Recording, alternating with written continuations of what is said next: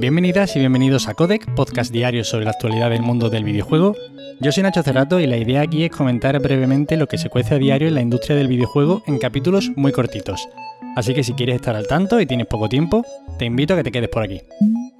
Y hoy toca repasar el evento de ayer de Nintendo, el Nintendo Direct, que fue a las 12 de la noche, que yo no he podido, no pude ver en directo y no sabía nada de lo que sucedió, ni sabía las filtraciones que se habían ido viendo a lo largo de la tarde en Nintendo Japón.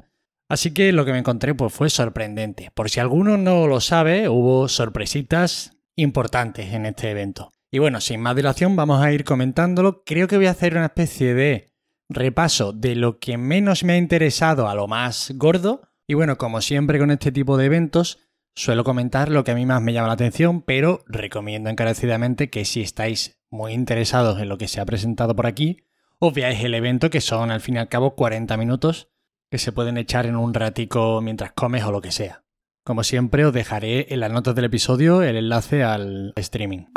Y empezamos hablando de que por fin, ya en noviembre de 2021, año y ocho meses después del lanzamiento de Animal Crossing New Horizons, vamos a poder tomarnos un café en el Alpiste, uno de los sitios míticos del Animal Crossing, la cafetería de Fígaro, y además anunciaron contenido gratuito adicional que llegará junto a la cafetería en noviembre, y varias novedades de las que sabremos más en un nuevo evento de la franquicia en octubre. Lamentablemente para mí estoy ya completamente desapegado del Animal Crossing. En mi pueblo debe haber malas hierbas y barbas sin arreglar de año y pico ya, pero bueno, más contenido gratuito para este juego que la verdad es que es muy placentero de jugar. Yo si hay alguno que quiera relajarse un poquito con la Nintendo Switch mientras hace otra cosa, mientras ve la tele por la noche, tranquilito en el sofá, este juego es perfecto.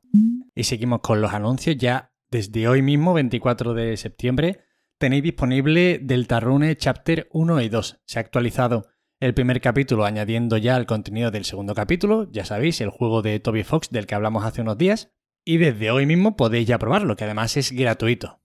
También tuvimos el anuncio de la nueva expansión del Monster Hunter Rise, Sunbreak, para el verano de 2022. Este juego, si alguno no ha visto algún vídeo de él, es uno de estos que parece imposible que esté corriendo en una Nintendo Switch. Los de Capcom están sembrados, o sea, están en un momento de forma espectacular y la adaptación que hicieron del Monster Hunter World a esta consola portátil es alucinante. Otra llegada muy próxima de un juego consagrado y con una crítica espectacular y una recepción del público también buenísima, Disco Elysium de Final Cut llega el 12 de octubre. Honestamente, no creo que la Nintendo Switch sea una buena opción para jugar a este juego, ya que hay muchísimo texto no sé muy bien cómo vamos a aguantar en una portátil esa cantidad de texto con una fuente pequeñita. No sé, yo si os puedo recomendar algo, diría que antes lo jugaseis en el ordenador que tengáis o en la consola de sobremesa en una pantalla más grande que tengáis. Pero vaya, yo creo que es un juego para jugar más bien con teclado y ratón. Más anuncios y ya entrando un poquito más en juegos de Nintendo el Mario Party Superstars, un traslado de los juegos de mesa a una consola para jugar con amigos. La verdad es que es muy divertido, tiene muchos minijuegos diferentes. De hecho, en esta versión van a incluir un modo en el que son 100 minijuegos para que los juegues sin depender ¿no? de la aleatoriedad del tablero o lo que sea, simplemente para que juegues a los minijuegos porque están muy bien hechos. Y este llega el 29 de octubre. Y eso, muy buen juego para jugar con amigos y echarte unas risas. Otro juego del que se esperan buenas cositas es el Metroid Dread, que vimos un nuevo tráiler en el que pudimos ver varias localizaciones del juego. Ya sabéis, este es con perspectiva eh, lateral, como los Metroid antiguos en dos dimensiones. Y bueno, y será el que complemente a la salida del esperado Metroid 4 del que lamentablemente de nuevo no vimos nada en este Nintendo Direct. Este sale ya, sale el 8 de octubre y está desarrollado por el estudio español Mercury Steam, que son conocidos por ejemplo por hacer el maravilloso Castlevania Lords of Shadow para Xbox 360 y Play 3. Esto era un juegazo alucinante, la verdad. Luego es verdad que no han estado muy finos en lo siguiente, pero son un estudio con buenos miembros para hacer cosas buenas. Y bueno, la primera de las sorpresitas, o al menos yo no sabía nada de este juego, Chocobo GP, que saldrá en 2022 para el que no conozca qué es un chocobo, pues es una criatura, una especie de pollo, avestruz, montura que ha salido en todos los Final Fantasy. Es una criatura de estas recurrente en todos los juegos de la saga. Y este juego parece un Mario Kart, básicamente, en el mundo, en el universo de Final Fantasy.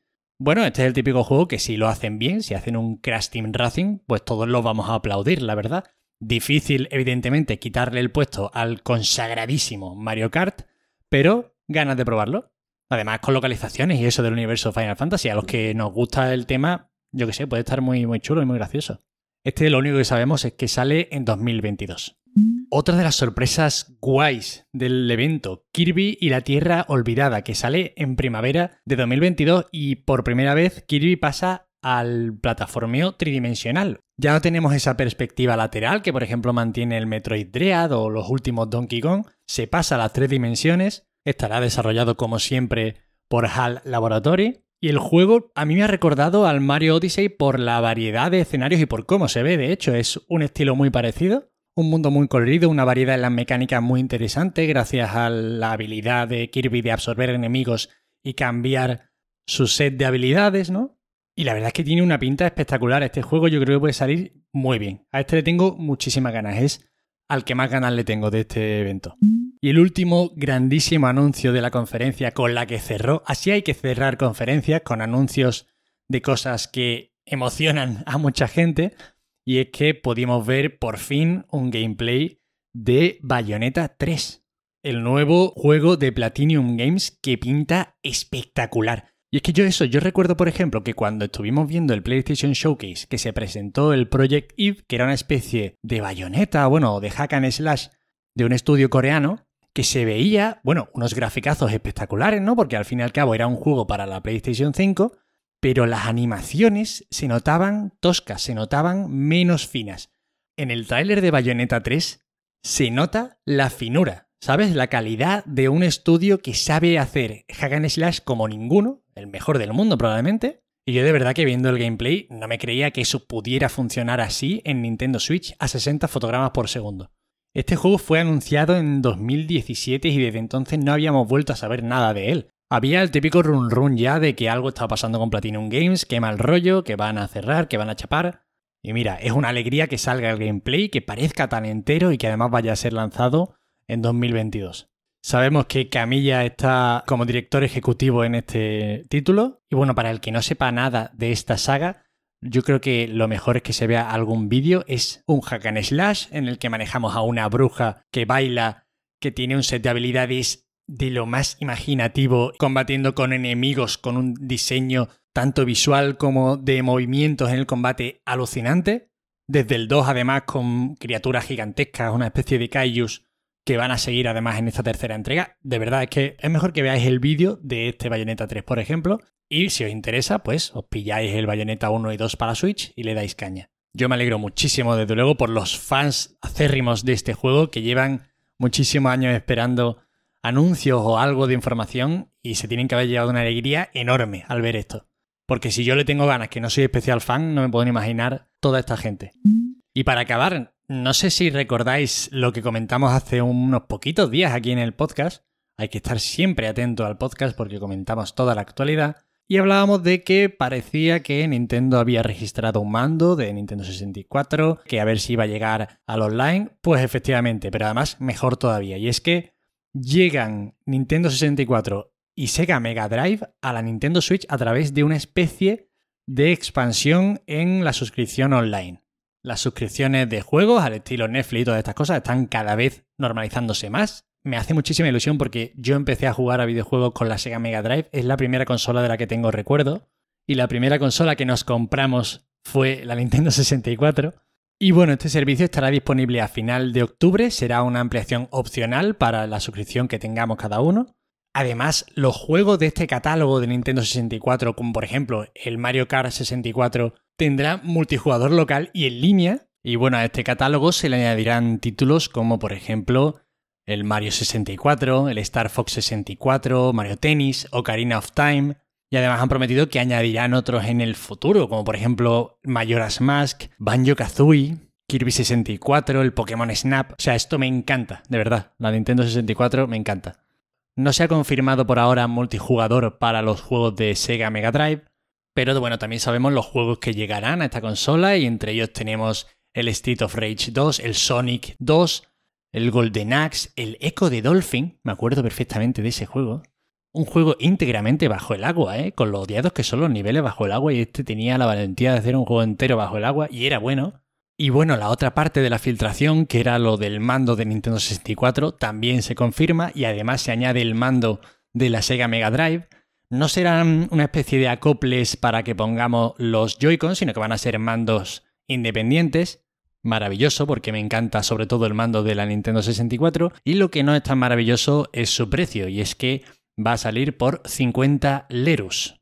No sabemos fechas de lanzamiento, no sabemos mucho, pero según han dicho, durante los próximos días tendremos toda la información. Así que nada, esto fue todo el evento. Yo acabé contento, la verdad. El balance para mí ha sido positivo.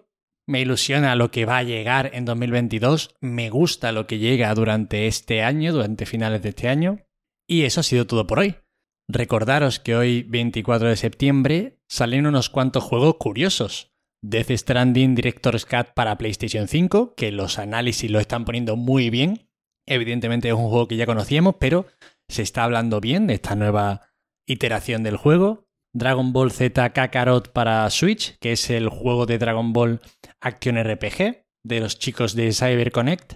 Y Lost Judgment, la secuela de Judgment que llega a todas las consolas de la anterior y esta generación, menos Nintendo Switch y menos PC y este también está teniendo muy buenas notas en la crítica. Así que nada, ya sabéis, tenéis el fin de apañadito. Tenemos demasiados juegos, no hay tiempo para jugar a tantos juegos, pero bueno, tampoco nos vamos a quejar de que haya mucho donde elegir, aunque la paradoja de la elección es difícil de gestionar. Y bueno, ya sabéis, cualquier queja, sugerencia o comentario me tenéis en arroba Nacho Cerrato en Twitter. Os agradezco muchísimo de verdad que hayáis estado aquí otra semana conmigo. Muchísimas gracias de corazón. Y nos vemos el lunes que viene. Pasad un buen fin de semana, descansad y jugad mucho. Y hasta luego.